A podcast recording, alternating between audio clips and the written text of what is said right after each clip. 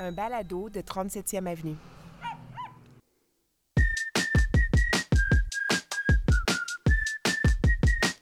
Le dimanche 7 août 2022. Allô Steve Prou avec vous pour ce retour du balado de la culture médiatique après un bref hiatus, le temps des vacances. Cette semaine, avec ma complice de sofa Isabelle Dittoré-Filion, on discute de ce qui s'est passé sur nos écrans, plus une entrevue sur la couleur dans nos séries et dans nos films avec le coloriste Étienne Patry.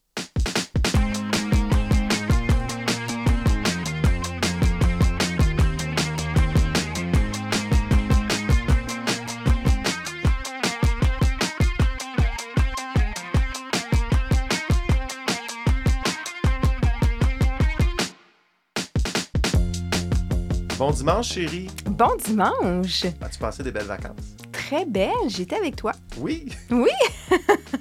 C'était fabuleux. Bon. Euh, pendant nos vacances, il y a des gens qui nous écoutent et, et on a même reçu un commentaire euh, cette semaine, euh, en fait la Oh. semaine passée, de Francis Plourde de Vancouver qui nous dit un rapide message pour te dire que j'ai commencé à écouter le balado Les écrans. Je suis maintenant un fan, le genre de podcast qui manquait, à mon avis, dans notre écosystème francophone. Oh, c'est bien. Ben merci. Merci Francis. Puis n'hésitez pas si vous avez des commentaires, des suggestions à nous faire, n'importe quoi, vous pouvez nous rejoindre par le biais de notre groupe Facebook. Euh, vous avez juste à chercher les écrans dans Facebook. Vous allez nous trouver. Vous allez voir, c'est assez facilement. Sinon, aujourd'hui au menu, euh, chérie, commençons, si tu le veux bien, avec euh, la série de nos vacances. Je veux savoir ce que tu fais. Je les cherche. Qu'est-ce que je vais faire si tu te fais tuer? T'es nul comme mari, t'es nul comme père. T'es juste dans tes enquêtes imaginaires. C'est mon métier. C'était ton métier, papa. Larry est, oui, une série québécoise distribuée par ici tout.tv. Euh, c'est le grand retour du duo Stéphane Bourguignon et Patrice Sauvé qui avait fait La vie, la vie, la merveilleuse série, il y a 20 ans quand même. Euh, cette série, elle a 10 épisodes d'environ 43 minutes. C'est sorti le 14 juillet. C'est donc l'histoire de Larry, euh, joué par Benoît Gouin, qui est un ex-policier d'infiltration déchu et qui est devenu un simple agent de sécurité. Un jour, il est témoin d'une fusillade en plein jour. Son épouse, Monique Spaziani, est touchée. Elle va rester paralysée pour le reste de la série. Larry, pendant la convalescence de sa femme, décide de prendre les choses en main et de mener son enquête pour trouver l'auteur de la fusillade, aux grandes dames des vrais policiers qui tentent de faire leur travail. C'est à peu près ça Oui, l'histoire de la série. As-tu aimé ça? Euh, ben écoute, tu le sais, j'ai eu de la difficulté. Moi, après le premier épisode, j'ai fait Oh, Pas convaincu du pas tout, hein. convaincu du tout. Je trouvais que tout était trop gros au niveau du jeu des, euh, des comédiens. On a quand même laissé une deuxième chance le lendemain. On s'est dit Bon, tu sais, on tente ça. Moi, je me suis vraiment attachée à Benoît Gouin. Euh, j'ai trouvé, je l'ai trouvé extraordinaire, un personnage avec des tonnes de non-dits.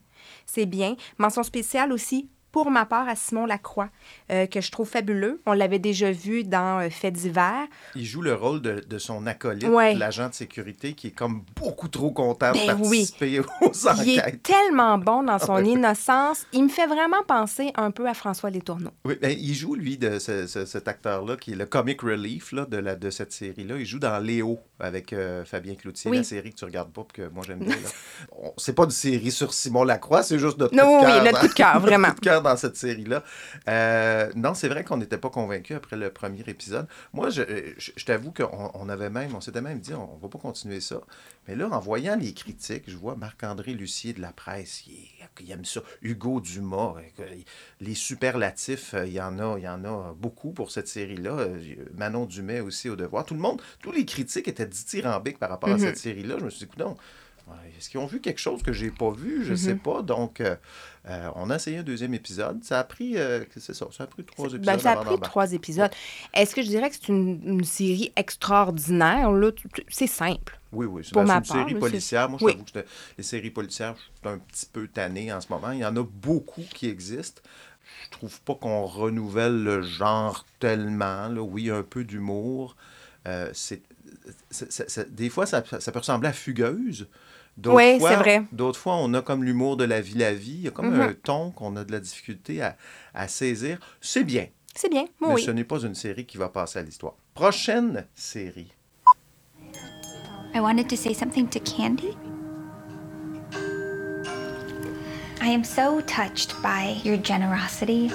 Morning, Candy. You gonna lead us in prayer today? I will. Candy, Meurtre au Texas, c'est une mini-série Hulu de cinq épisodes qu'on peut voir ici depuis la semaine dernière sur Disney+. C'est une série qui met en vedette Jessica Biel dans le rôle titre, un rôle qui avait été euh, destiné à la base à Elisabeth Moss. Elisabeth Moss euh, qu'on a vu dans, dans, dans Mad Men, notamment euh, dans cette série-là. C'est une série basée sur l'histoire vraie de Candy Montgomery, accusée du meurtre de son ami dans les années 80 au Texas. Un meurtre horrible, faut-il le préciser, à 41 coups de hache. Mhm. Euh, quand même assez épouvantable. Ouais. Euh, puis on vous vend rien, pas de punch, tout ça, parce que c'est ce qu'on sait dès le premier épisode. Ce qui est bien toutefois, c'est le chemin que prend le scénariste pour retracer le fil des événements de ces deux amis qui sont vraiment devenus les pires ennemis. Euh, on voit aussi comment les femmes devaient s'ennuyer royalement dans cette vie. Les hommes travaillaient, les femmes s'occupaient des enfants à la maison et de l'Église. Ah. Euh, Puis ça, c'est un peu vraiment le fond de l'histoire qu'on va Approfondir. approfondir au fil des épisodes. Nous, on a regardé deux épisodes. Oui. J'ai trouvé ça extraordinaire, toi. Ben, c'est une, ben, écoute, c'est une autre série de crimes réels. On a, Mhm. on a l'impression que chaque meurtre crapuleux euh, des 50 dernières années aux États-Unis va avoir droit à sa série bientôt parce qu'il y en a vraiment beaucoup, Beaucoup. de ces, de ces séries-là. Ce que j'ai trouvé intéressant, c'est que cette série est portée par deux femmes Mhm. et donc ça fait du bien de voir enfin des femmes dans des rôles de dangereuses désaxées. Donc c'est le fun, fun de voir ça. Alors, prochaine série. What is that? Move, move, move! Let's get out of here! Hey! Who's there? I live here. No, I live here. That's her. Holy shit. This is a psychotic break. 12 year old version of yourself broke into your house with her punk friends? If that really is future you, maybe she can call someone. Who's she gonna call? Time travel 911? Do you want to call 911? Oh, good lord, there are future robots.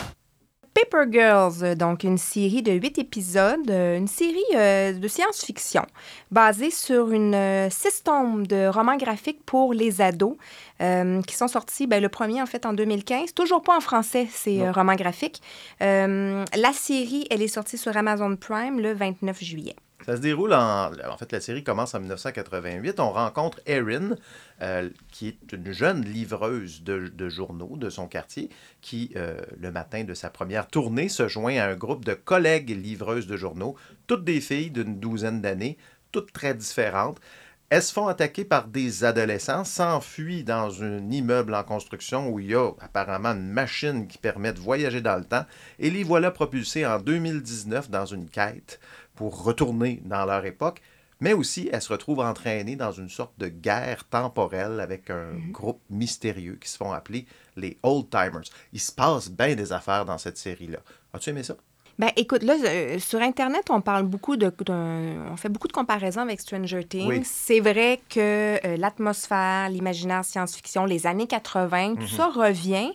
Euh, c'est à peu près tout. Euh, je- Ça n'a rien à voir avec Stranger Things. Euh, je trouve qu'on réussit pas à nous embarquer. Quoique ça fait vraiment du bien de voir une gang de filles. C'est le fun.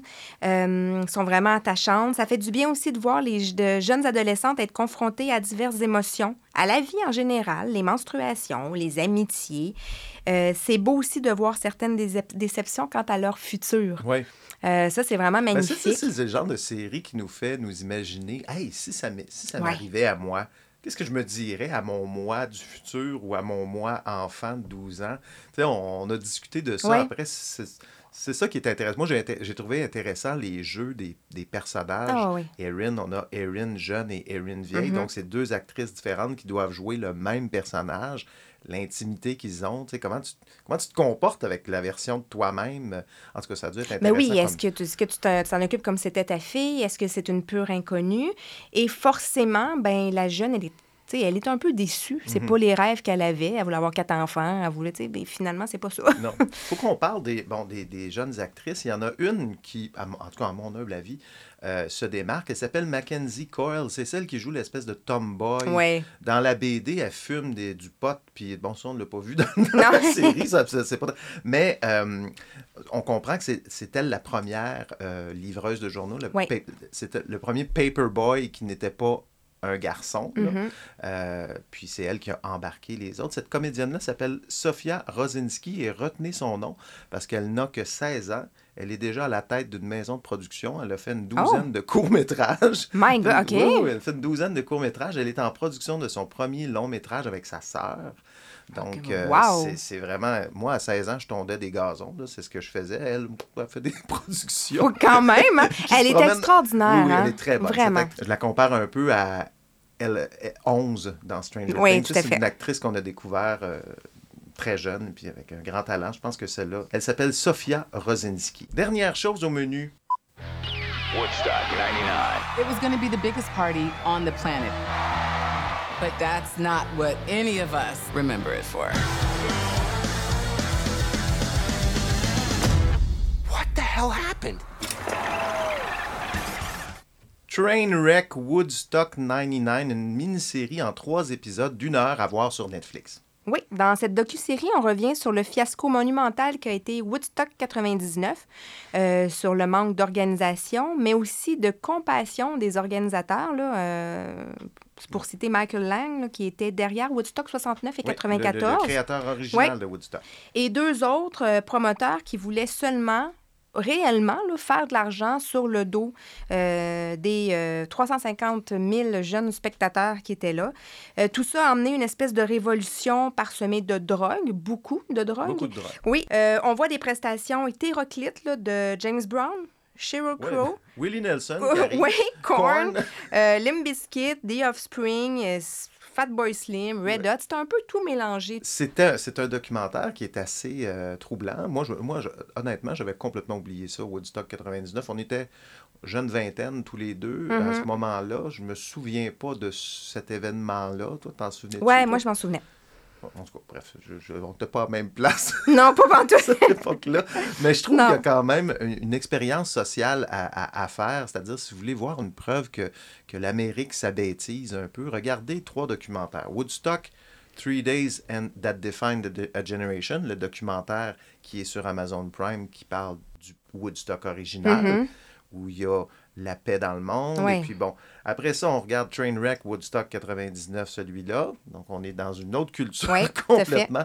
Et j'ajouterais Fire, The Greatest Party That Never Happened sur Netflix, l'espèce oui, de festival. ben, oui, euh, complètement. Oui, ça a été un fiasco Oh, aussi. là, on est avec les- dans le monde des médias sociaux, les fait. influenceurs légaux. Donc, on a vraiment comme un Mm-hmm. portrait de la jeunesse sur euh, pratiquement 60 ans. Euh, c'est intéressant.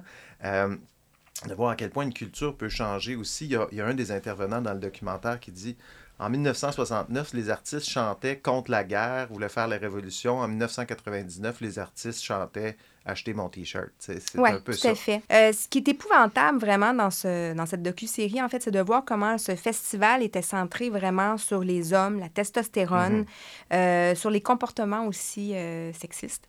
Les Angry White Men, c'était des jeunes hommes blancs qui ont Oui, tout à fait. Outre les attouchements là, qui se font à tout moment, il y a eu quand même aussi MTV qui participe à tout ça en filmant que des femmes nues, Mhm. que des filles nues tout le long du, euh, du festival.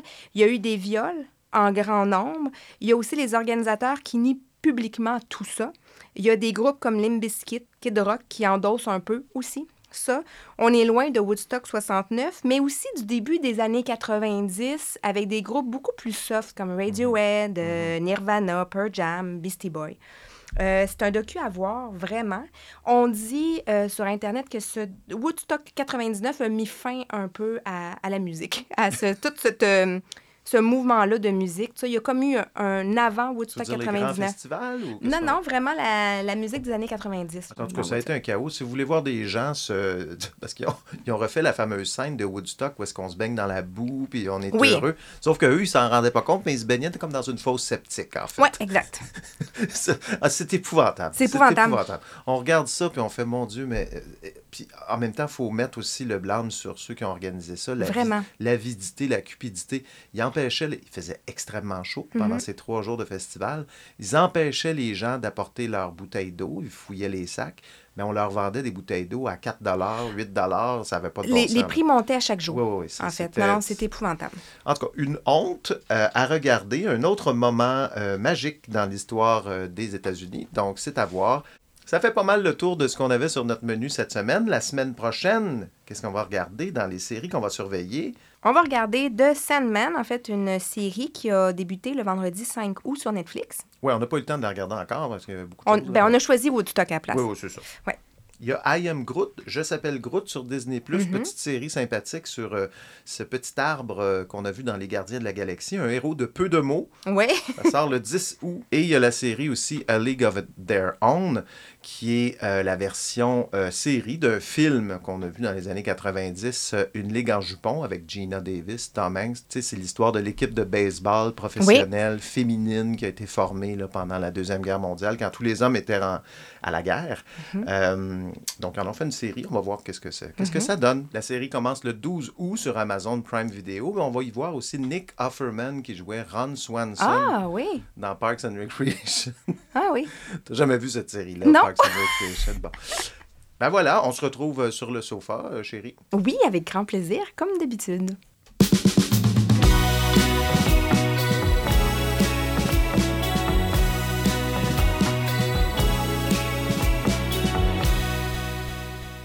C'est une ambition euh, au balado Les Écrans de présenter, d'aller au-delà du générique, de présenter ces noms qu'on voit dans les génériques des émissions, des films qu'on aime et euh, de comprendre que, que font tous ces gens dans, dans les génériques. Et aujourd'hui, je reçois euh, Étienne Patry. Salut Étienne. Salut Steve. Que je connais, on se connaît depuis, ben, de- depuis 25 ans. 25 ans, on est rendu là. Parce qu'on a étudié ensemble en, à Jonquière euh, en art et technologie des médias. Et, euh, Étienne, il est coloriste, le coloriste barbu. C'est ton, nom ton nom d'artiste. Euh, donc, il est coloriste depuis aussi 25 ans. Tu as toujours fait ça? Depuis mon stage, je suis entré dans la salle de transfert film où est-ce qu'ils faisaient de, l'étalonnage et j'ai commencé à faire ça pas mal à ce moment-là. Ils m'ont gardé après le stage, ils m'ont dit tente-tu? Fait que oui, je suis coloriste depuis 25 ans. Un gars stable, on aime ça. Tu as travaillé sur plusieurs séries qu'on a vues, les- euh, plus récemment Les Mecs, tu as aussi travaillé sur Les Invincibles, euh, des films, euh, Ricardo- les films de Ricardo Trogi, euh, 1987-1991, L'horloge biologique. Oui. Donc, tu es, au générique de Les Bye Bye, tu as fait Oui. plusieurs Bye Bye, je pense, depuis... six- Depuis 5 ans, je suis sur. Depuis 2017, je suis sur tous les bye-bye, effectivement. Faire celui Avec Simon. Olivier. Je suis supposé faire celui qui s'en vient. T'as oui. pas encore le contrat, donc... Tant que c'est pas commencé, hein, dans ce business-là. Tant que c'est pas commencé, même tant que c'est pas fini. on en parle. 31 Euh, décembre, je te dirais oui. Parfait. Donc, euh, des bye-bye. Donc, tu as été au générique de plusieurs euh, productions comme ça au fil des années, depuis 25 ans. Pour les mortels que nous sommes, là, juste nous expliquer un peu c'est quoi ce métier-là, à quoi ça sert, puis... Étalonnage, correction de couleur, coloriste, grading en anglais, c'est pas mal toute la même chose. Donc, c'est l'étape en post-production, une fois que le montage est terminé, d'aller aligner les couleurs, aligner la lumière, matcher chaque plan parce que le soleil peut avoir bougé, parce qu'une lentille peut être différente si la caméra est plus proche ou pas.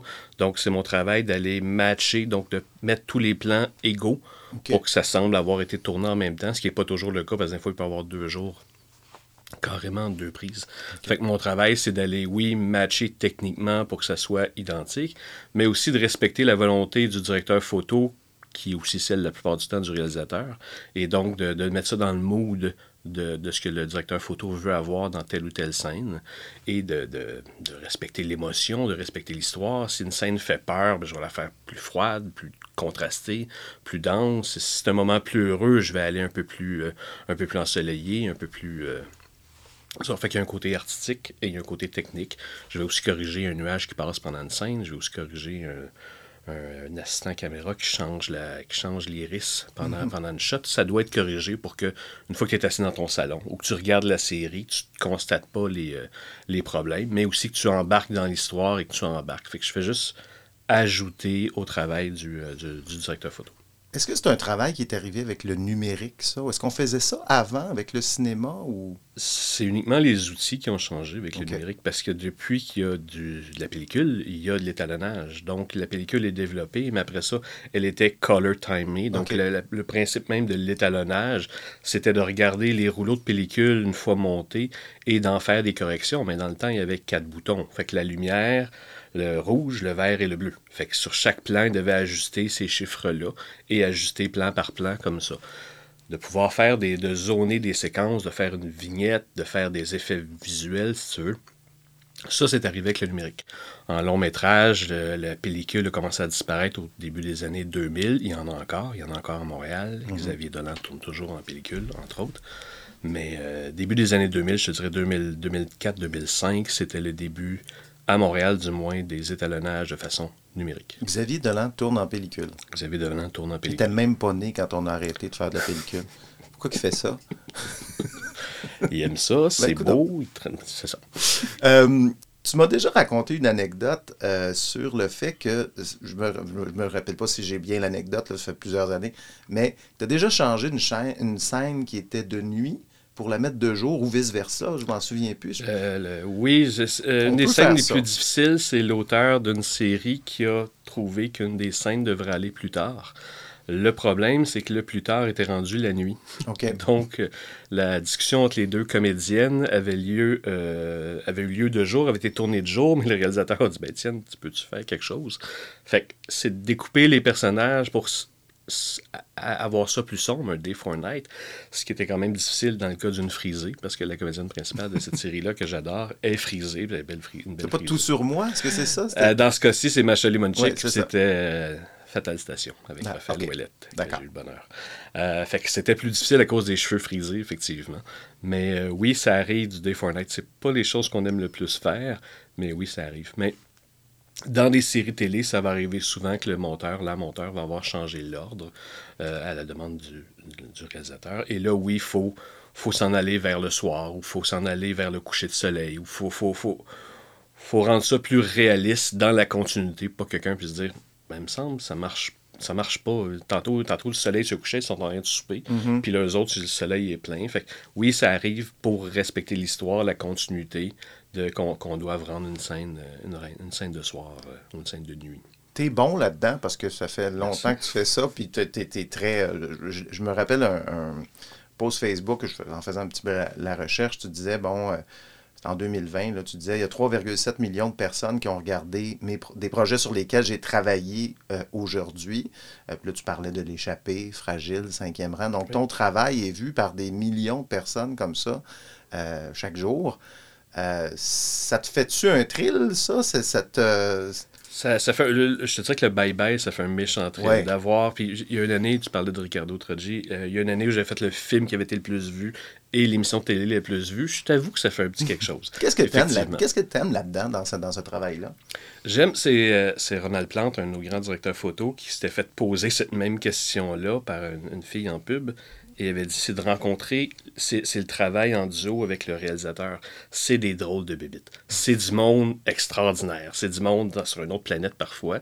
Moi, c'est surtout avec le directeur photo, qui sont aussi une autre sorte de bébites, je te dirais. Fait que c'est, le contact avec ces gens-là comme je fais de la série télé, je fais de la pub, je fais du long métrage, c'est pas les mêmes à tous les jours, mais ils reviennent quand même. Il y a des Parce que tu clients avec passes qui du temps avec eux, là. Je veux dire, ils font pas juste, euh, colorise-moi ça.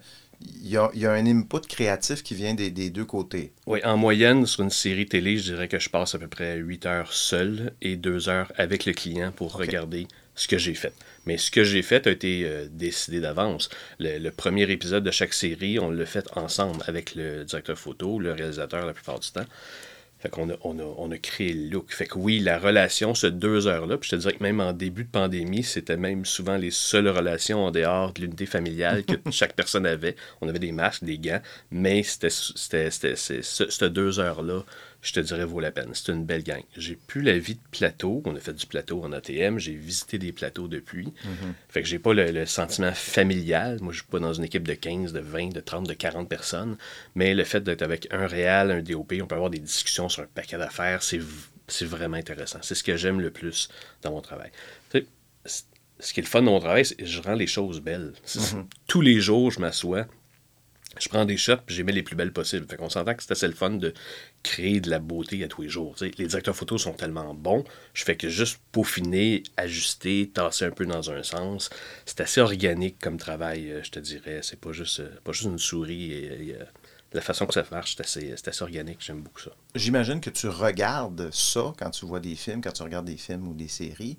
Qu'est-ce qui te plaît dans. Juste pour, pour nous aider à nous à apprécier la couleur dans une série, qu'est-ce qu'on qu'est-ce qu'on regarde, puis qu'est-ce que toi, qu'est-ce qui te plaît, toi, là, dans, une série en particulier que la colorisation était géniale. Euh, Est-ce que tu as un exemple?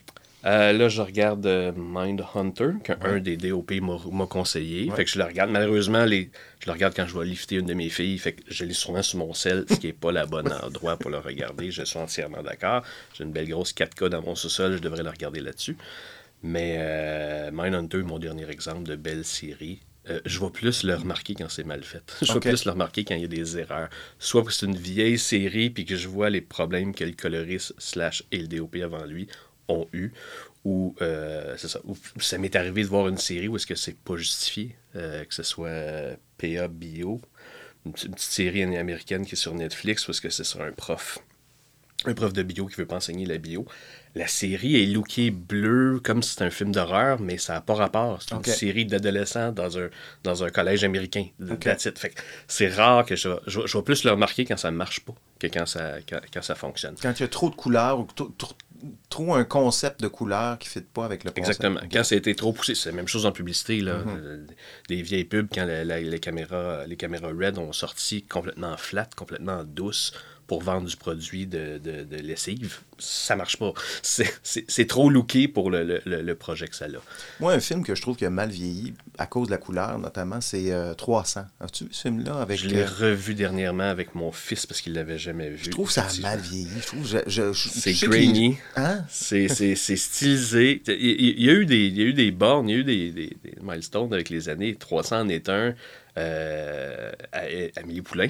Oui. Amélie Poulain, il y a de la couleur des noirs. Vrai, il y hein, a de la couleur vrai. dans les cheveux. Ouais. Ça, je me suis fait enseigner de jamais faire ça. Fait que ça me fait mal voir Amélie Poulain. je l'ai pas revu depuis d'ailleurs. Traffic, euh, avec Michael Douglas, Oui. que chaque lieu a une couleur. Je pense que c'est Mexique, Washington, puis je me souviens plus la troisième. Ça fait début des années 2000, lieu, hein? C'est ça. Il y, a, il y a des, il y a des affaires difficiles, mais il y a, il y a en même temps, il y a Seven qui est, qui est merveilleux. Oui, il y a des grands classiques du cinéma qui sont merveilleux, mais en effet, tu regardes une comédie des années 80-90, il n'y a pas de look, là. Il peut y avoir des films noirs et blancs, c'est- niaiseux parce que je me suis déjà vanté d'avoir fait un projet en noir et blanc. Mes amis ont fait Hey, t'es coloriste, man.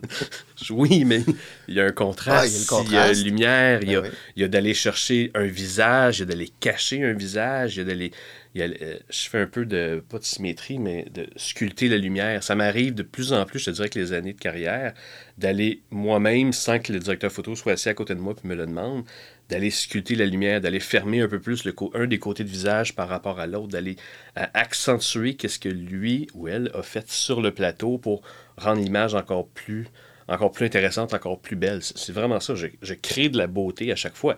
En même temps, ça dépend du budget. Des fois, j'ai 100 plans à faire par heure, donc je n'ai pas le temps de créer Ok, de la ça va vite quand même. là. C'est pas, euh, c'est pas si chirurgical que ça. là.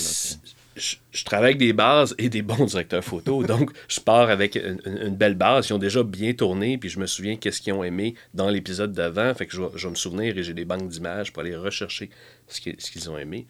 Fait que, mais oui, mais je- de plus en plus, je te dirais, je vais sculpter l'image, euh, je vais sculpter la lumière pour essayer d'en faire encore quelque chose de plus beau. Après ça, si le directeur photo aime pas ça, je l'enlève. C'est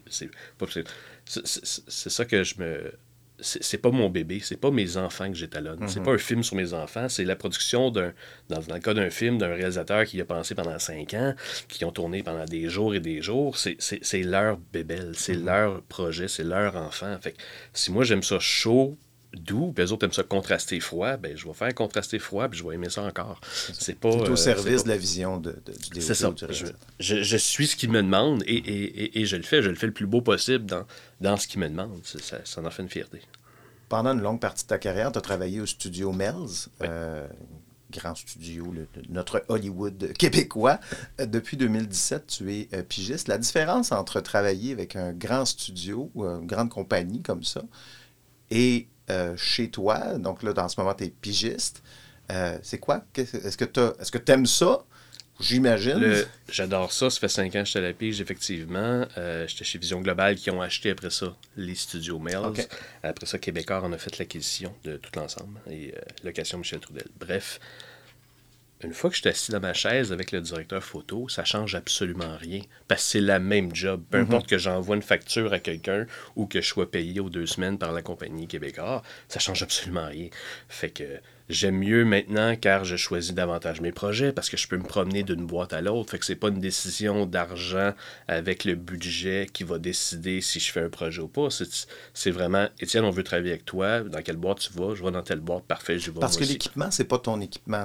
C'est rarement mon équipement. C'est Euh, trop Durant cher. la pandémie, ça a été mon équipement. Ce matin, c'est mon équipement parce que j'étais en COVID depuis une semaine.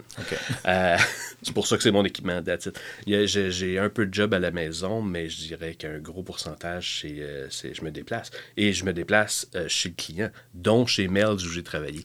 fait que je fais des sessions chez Melds, des sessions dans d'autres boîtes de dans d'autres boîtes de services, des fois dans des endroits louches, des studios louches, mais on n'en parlera pas. Ben, c'est drôle parce que c'était ma prochaine Vas-y. question. en lisant ton LinkedIn sur les projets sur lesquels tu as travaillé, bon, j'ai vu le film Slacks euh, sur un jeans qui tue. Je veux que vous sachiez que je suis prêt à tout faire pour que la collection soit prête à temps. Oh my god! C'est le plus beau jour de ma vie, je pourrais mourir!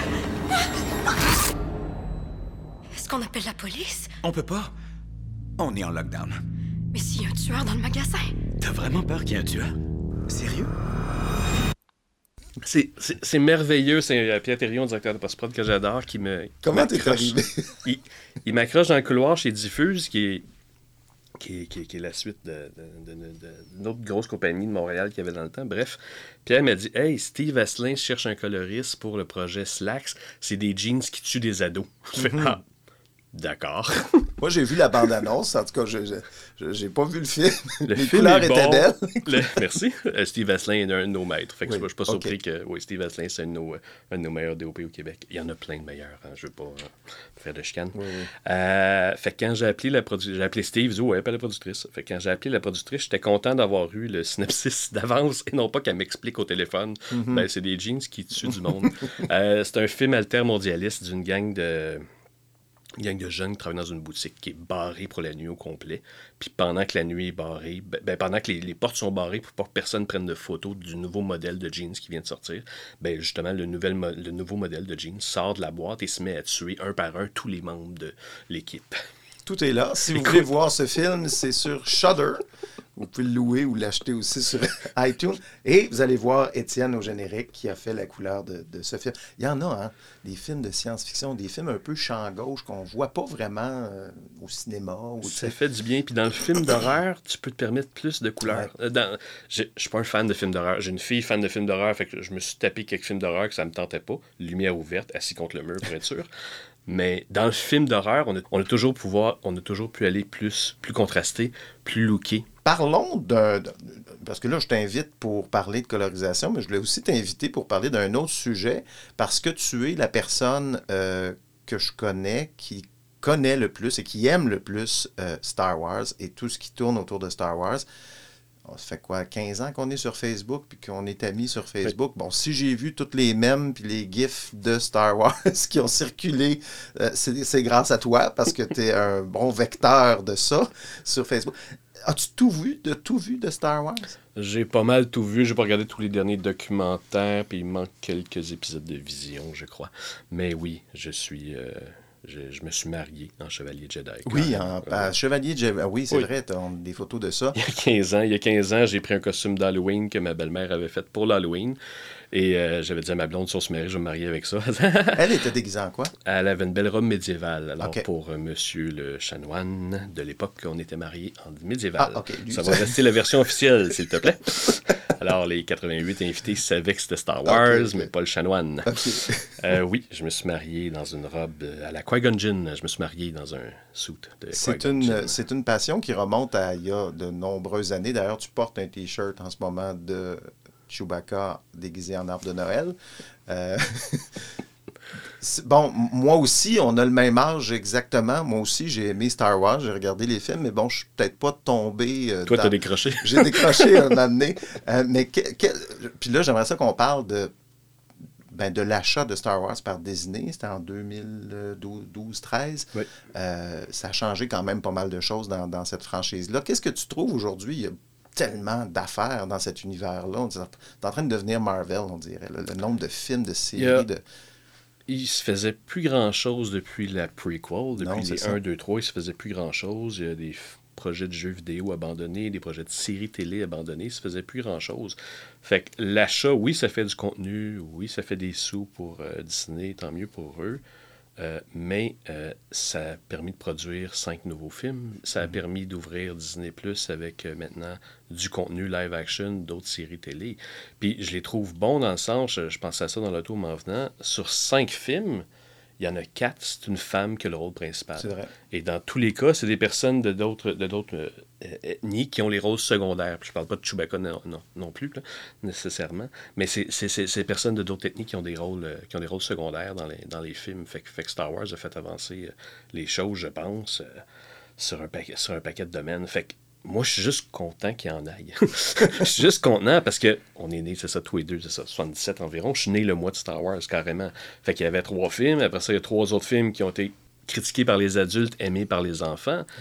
Euh, tu sais, Jar Jar Binks, les adultes Jar les aimaient pas, mais les enfants l'aimaient. Oui. Mon frère avait un T-shirt de Jar Jar Binks. L'acteur a été. euh, Ahmed Best. A, a- a été. euh, pour- a été écœuré. Oui. L'acteur Jack Lloyd qui fait le premier Anakin dans le 1 a été écœuré puis encore des problèmes. Mais euh, puis ce que je vois depuis peut-être 3-4 ans, toi et moi on a 45 ans, mais les gens qui ont 30, 32, 35, les amateurs de Star Wars qui vont sur les sites, dans les podcasts, eux tiennent mordicus à ces trois premiers films-là Mhm. parce que les autres, c'est leur enfance. C'est vrai. Fait que nous qui trouvions que c'était mal joué, mal, trop de scènes de politique, trop de green screen, eux autres, c'est ça leur core à eux autres. Nous, c'est 4, 5, 6, mais eux autres, c'est c'est eux autres. Fait qu'on va avoir la même chose dans 15 ans, que ça va être 7, 8, 9. La, Ray va être la principale ou Ashoka Tano va être la principale, le centre de l'univers Star Wars et non pas notre Luke Skywalker ou leur, euh, On est en train de faire des séries en ce moment sur Disney Plus sur tous ces personnages un peu secondaires. Obi-Wan Kenobi qui est sorti euh, cet été. Il y a eu euh, Boba Fett aussi qui est. Écoute, c'est un figurant des films, mais ben, on- il- il- je sais pas Il y pourquoi. avait il y a- sept répliques avant, les, avant qu'il ait refait les. les- avant qu'il fait des euh, nouvelles éditions de Star Wars, je pense qu'il y avait sept répliques. C'est ça. Bon, là, il y a maintenant sa série. Est-ce qu'il y a une. sé- Si on prend un personnage, il va en avoir une sur Lando euh, Calrissian aussi qui va sortir? attendent, je pense que la dernière nouvelle, Kathleen Kennedy a dit qu'elle attendait que Ah, le comédien la- la- les rappelle. Bon, en Mais cas, oui, il y a c'est un dans- projet de série dans avec Lando. cartons. Est-ce qu'il y a un autre personnage comme ça? Que tu aimerais voir une série euh, sur lui? Moi, j'ai bien aimé Qui-Gon, pas nécessairement parce que je me suis marié, hein? Mhm. mais moi, j'ai bien aimé Qui-Gon. Euh, juste Ashoka Tano qu'on voit euh, brièvement dans, dans Mandalorian. Ah, c'est celle avec voit- les deux grosses Oui, euh, les- les- cornes molles. Là. Ça a un terme, ça, faudrait que je m'en serve. je m'en souvienne, j'ai plus l'air d'un On vrai. va appeler ça des trompes de tête. Des trompes de tête, j'aime ça. Oui, Ashoka Tano, jouée par Rosario Dawson, était très bonne dans les quelques épisodes et selon moi, c'était le meilleur épisode de Mandalorian. C'est drôle parce que j'ai acheté une nouvelle télé. Tu sais, j'étais un gars de 45 ans, mais aussi Mhm. pour la job, j'ai acheté une nouvelle télé 4K qui me permettent de transférer des affaires de la job. Bref, je l'ai débran... je l'ai, je l'ai ouverte, j'ai enlevé le plastique, je l'ai branché. Et la première chose que j'ai écouté, c'est l'épisode de Mandalorian avec Ashoka Tano, les, les deux épées blanches, les, les- les- la brume, d'un point de vue coloriste, saison développé. 2, ça, hein, je Oui. C'était le plus beau de la gang. Fait que de le voir sur ma nouvelle télé, écoute, j'avais presque la bave euh, autour euh, j'aimerais voir un film sur les origines de Jabba the.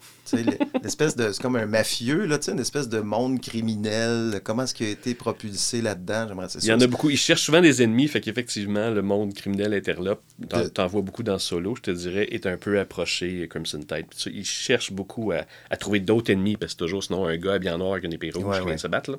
Fait qu'un grand méchant avec un hologramme. Non, la petite peg de Jabba Hutt, c'était quand même intéressant, cet univers-là. Tu l'as dans les livres, effectivement. Tu, l'as, tu l'as dans les livres. Mais oui, il y a pas mal de séries qui s'en viennent. Euh, Andorre qui va commencer bientôt, euh, 24 épisodes, donc 12 épisodes saison 1, 12 épisodes saison 2, qui vont nous amener jusqu'à Rogue One, qui était, pour les fans de ma génération, un des excellents, sinon le meilleur des cinq films faits sous l'ordre, sous le- l'Empire euh, Oui, je, Disney. je- je- je serais- je suis d'accord avec toi. Et la bande-annonce est très belle. Mhm. Fait que non, ça donne le goût de, ça donne le goût de, de le regarder. Donc, ma question qui était est-ce qu'on est proche de l'indigestion? Euh, Non, pas pour toi. Ça va. T'en veux plus encore? Il y a neuf films de Rocky. On est-tu proche de l'indigestion de Rocky? Euh, je te dirais que le- je te dirais que Creed 2, on commence, on commence tranquillement. J'ai revu le 1 avec les enfants, j'ai cogné des clous. Eux autres l'ont bien eu. non, Il fallait le voir courir, il fallait le voir, le voir Ouais, ouais. boire du. euh, Mais là, tu sais, Fait là, c'est parce que Sylvester Stallone, euh, c'est- un peu la même chose. Star Wars, moi, c'est Sylvester Stallone. Je voulais pas t'insulter, là. tu viendras voir mon poster de Rambo que j'ai dans ma cuisine, c'est quelque chose. Fait que Euh, l'indigestion, ben, t'écoutes ce que tu veux. Si tu veux pas l'écouter, t'écoutes autre chose. Là. Criterion Channel existe, là. Il n'y a pas de problème, il y en a d'autres. là. Il y a d'autres il y a d'autres sources de, de- de divertissement.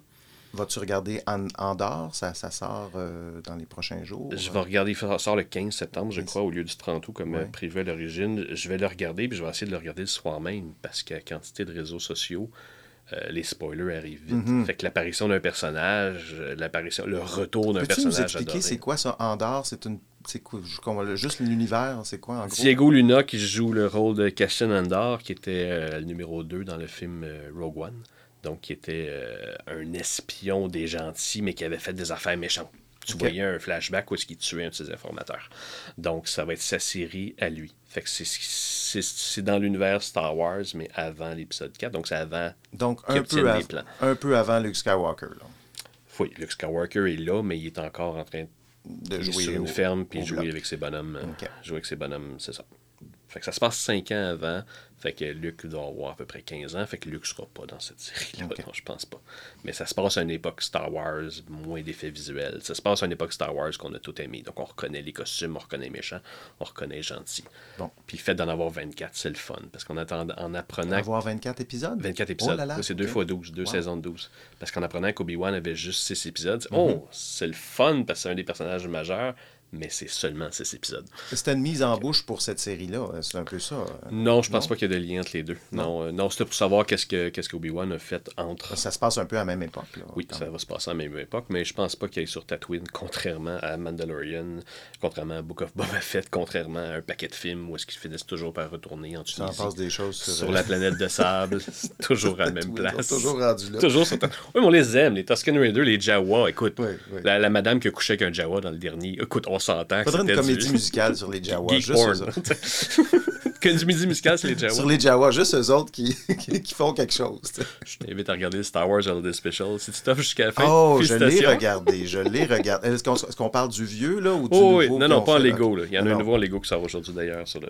Oui, oui, oui. Non, le vieux, j'ai regardé ça. D'ailleurs, vous pouvez regarder ça. Je pense, que c'est disponible sur Disney+. Ça se peut-tu? Euh, je pense pas qu'ils ont donné les droits, mais ça se trouve. Ça se trouve sur YouTube. euh, Ça, moi, je pense que c'est là que je l'ai vu. Mais le La famille de Chewbacca, là.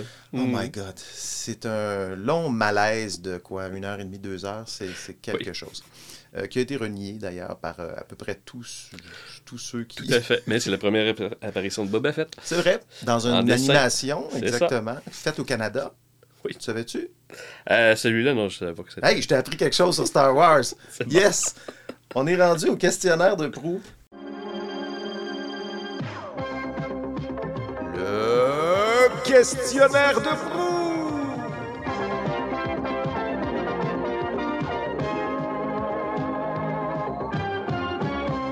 Questionnaire de proue, je vous rappelle le concept. J'ai tout simplement envoyé une série de questions un peu euh, spéciales à Étienne pour découvrir un peu ses, choix télé, ses intérêts euh, euh, pour les plateformes, pour bon, le, genre de série qu'il écoute. Alors, tu m'as répondu. Je t'ai posé la question dans des épisodes regardés dans ta vie. Le premier qui te vient en tête, tu m'as parlé d'un épisode dont je me souviens plus, mais Hulk qui meurt en tombant d'un hélicoptère. C'est un, vieux running gag que je. On parle de Hulk Lou Ferrigno. Oui, oui, on parle de Hulk Lou Ferrigno, si je me souviens bien, puis j'ai pas fouillé pour trouver si c'était vrai, mais la scène où ce qu'il meurt, c'est qu'il tombe d'un hélicoptère, puis la caméra est placée au-dessus de lui, puis tu le vois tomber. Fait que c'était la mort de Hulk, puis ça a été un, un running gag avec mes parents. Euh, c'était en décembre, j'allais placer les cadeaux sous le sapin pour mes parents, parce que j'étais rendu ado. là. Fait que je me suis. ado début ado, je savais bref que le Père Noël, etc.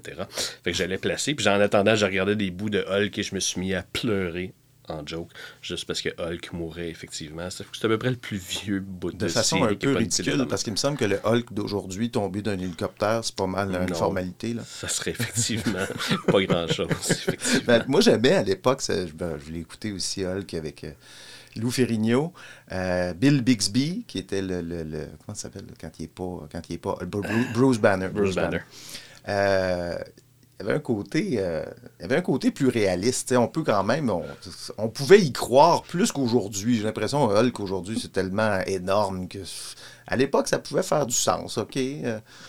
Un peu de radioactivité, tu deviens un peu plus musclé, oui, bon. Ouais, regarde un épisode complet, tu vas trouver que ça n'a pas vraiment de sens, je te dirais. Je me souviens, ce que je me souviens d'Hulk, c'est qu'il n'y avait pas assez d'Hulk. Il arrivait comme juste à la fin, les 5-10 minutes, il réglait la situation, mais tout le début, c'était... C'était pas la même chose avec Goldorak? Il me semble que Goldorak, c'était des épisodes complets, puis c'est juste la même séquence d'animation qui passe à la fin. J'ai moins embarqué sur Goldorak, mais ça se peut très bien. Je pense que de, de vieille mémoire, euh, c'était la même chose avec euh, Goldorak. Je t'ai demandé une série que tu aurais aimé écrire, réaliser ou jouer dedans. Tu m'as dit Les Invincibles. Tu as fait la couleur sur Les J'ai Invincibles. adoré Les Invincibles. J'ai fait les trois saisons des Invincibles. Travaillé avec Jean-François Rivard, qui est un geek fini lui aussi, effectivement. Travaillé avec Jean-François Rivard, qui parle au téléphone en entrevue à un journaliste pour dire Non, je suis pas Ricardo Troggi. Oui, c'est les trentenaires. Oui, c'est les mêmes acteurs, mais c'est pas la même chose. Mhm. Puis on a vu la carrière aussi de, de Rivard grimper des, des deux. Travailler avec ces deux-là, finalement, c'est- débile, c'est écœurant. Fait que oui, les Invincibles, j'ai travaillé, puis j'ai gossé en disant Hey, je vais aller, je vais, je vais aller figurant sur votre show. Fait qu'ils m'ont, ils m'ont trouvé un job de figurant comme client dans un comic book store. Oh, le, gars des, le- le gars des bandes dessinées. Je me souviens, ben, je suis arrivé sur le plateau, l'assistante m'a regardé, elle a dit Il est parfait, pas besoin de changer. Hey, il Ah, cool. faut que je retrouve cet épisode-là. Te rappelles-tu c'est dans quelle saison? Euh, J'ai joué avec Mylène Saint-Sauveur.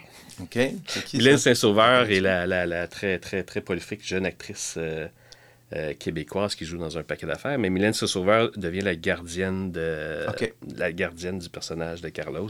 Et tout le monde pense qu'il veut coucher avec, mais finalement, c'est pas ça, que- c'est pas ça qui arrive. Fait que c'est- tout ce que je me souviens, c'est que Mylène était sur le plateau cette journée-là. Rivard était lui-même le gar- Rivard était lui-même le propriétaire du book du bookstore, du comic book store.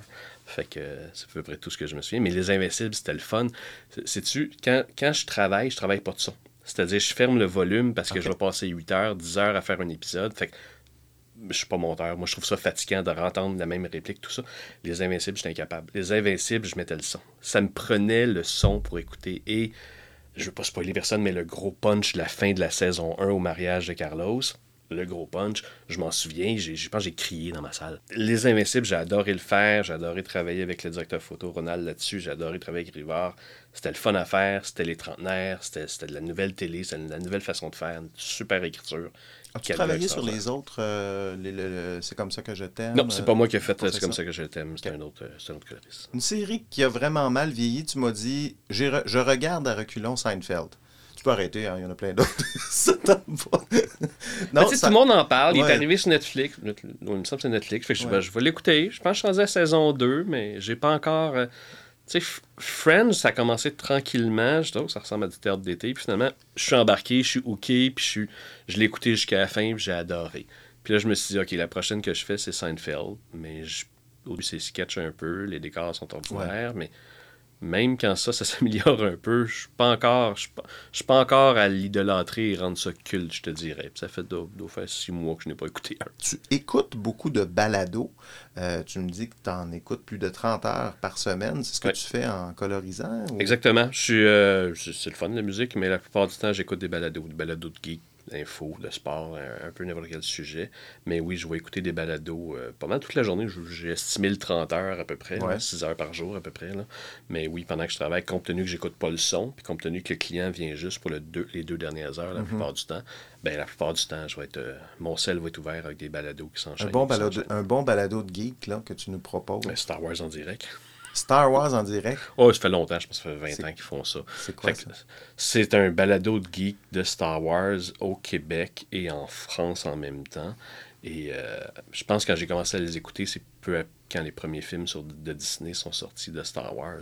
Et des écouter parler pendant trois heures d'une bande-annonce de deux minutes de Star Ouh là là. Wars. Oh, trois heures. là. On est dans le pointu. Trois là. heures. Là, on voit en arrière que l'angle du mur nous rappelle que ça ressemble Ah, à quelque mon chose de l'impérial. Fait que c'est un vaisseau de transport où ils sont sur une des planètes.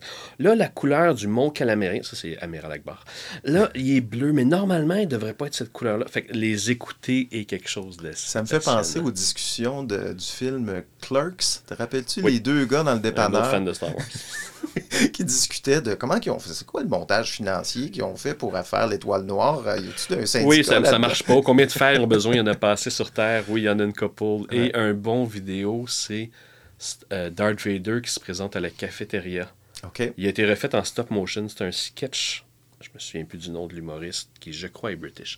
Mais ils l'ont refait en stop motion, en pâte à modeler ou je sais pas quoi, sur, Mhm. sur YouTube. Darth Vader qui veut se commander de la bouffe puis qui trouve que le cabaret est mouillé puis qui se fait pas reconnaître par le gars en arrière du comptoir parce que les gars en arrière du comptoir sont pas de là. Ok. puis C'est pas c'est qui Darth Vader. C'est hilarant. C'est vraiment Donc, drôle. le balado euh, pour les mordus de Star Wars, ça s'appelle Star Wars en direct. Ouais, Star Wars en direct, je dirais que c'est la référence. Je l'écoutais dans, dans l'auto, moi, en venant ici. Parfait. Euh, une influenceuse, tu m'as parlé de Léa Streliski. Pourquoi? Pour ses répliques. Je, je sais pas si c'est sur euh, Facebook ou euh, Instagram, mais pour Twitter, pour ses répliques cinglantes, pour son humour, soit pendant le hockey, soit pendant d'autres choses, euh, je trouve que c'est elle est très, très, très drôle. Personnage Je l'ai aimé, je l'ai aimé avec la gang de la soirée est encore Mm-hmm. jeune, mais euh, ses répliques sur Twitter, je les trouve très drôles. Merci, Étienne. Je pense qu'on Ça fait le tour. ça a été un plaisir de te recevoir aujourd'hui. Puis, euh, ben là, tu travailles sur quoi en ce moment? Est-ce que... La discussion avec mes parents est recommencée. Les mecs, je commence bientôt, 23 décembre. Oui. C'est Le, le- le film que tu as reçu, l'auteur. euh, India, Desjardins. Exactement. Euh, je travaille fort sur 23 décembre avec la réalisatrice et le directeur photo. Euh, je travaille encore là-dessus la semaine prochaine. Euh, L'échappée, encore. Oui. Euh, cinquième rang que j'ai commencé. Et euh, d'autres projets. J'ai fini un autre film de Noël euh, il y a deux semaines. Donc, euh, T'es dans un film de Noël. on, a beau être en ce en, moment. on a beau être en été. Film de Noël. J'ai fait une pub de Vidéotron cette semaine. Bref, je fait suis sur un paquet de projets en même temps. Ça, ça arrête pas vraiment depuis que je suis à la pays, je te Ben dis. écoute, je te souhaite que ça continue. Merci de ton de ta présence aujourd'hui au studio, puis euh, de, de tes. J'espère qu'en tout cas, peut-être que tu vas avoir créé une envie chez quelques, quelques jeunes auditeurs de faire de la colorisation, de travailler dans ce domaine-là. En tout cas, merci beaucoup, Étienne. Ben, ça fait plaisir, Steve. Ben voilà, c'est tout pour cet épisode 5. Merci d'avoir été là. On se retrouve la semaine prochaine. D'ici là, si vous avez le temps d'aller nous donner une note sur Apple Podcast de suivre l'émission, ce sont des petits gestes qui vont nous aider à ce que ce balado rejoigne encore plus de paires d'oreilles. Mon nom est Steve Prou. Le balado Les Écrans est une production de 37e Avenue et je vous dis à dimanche prochain.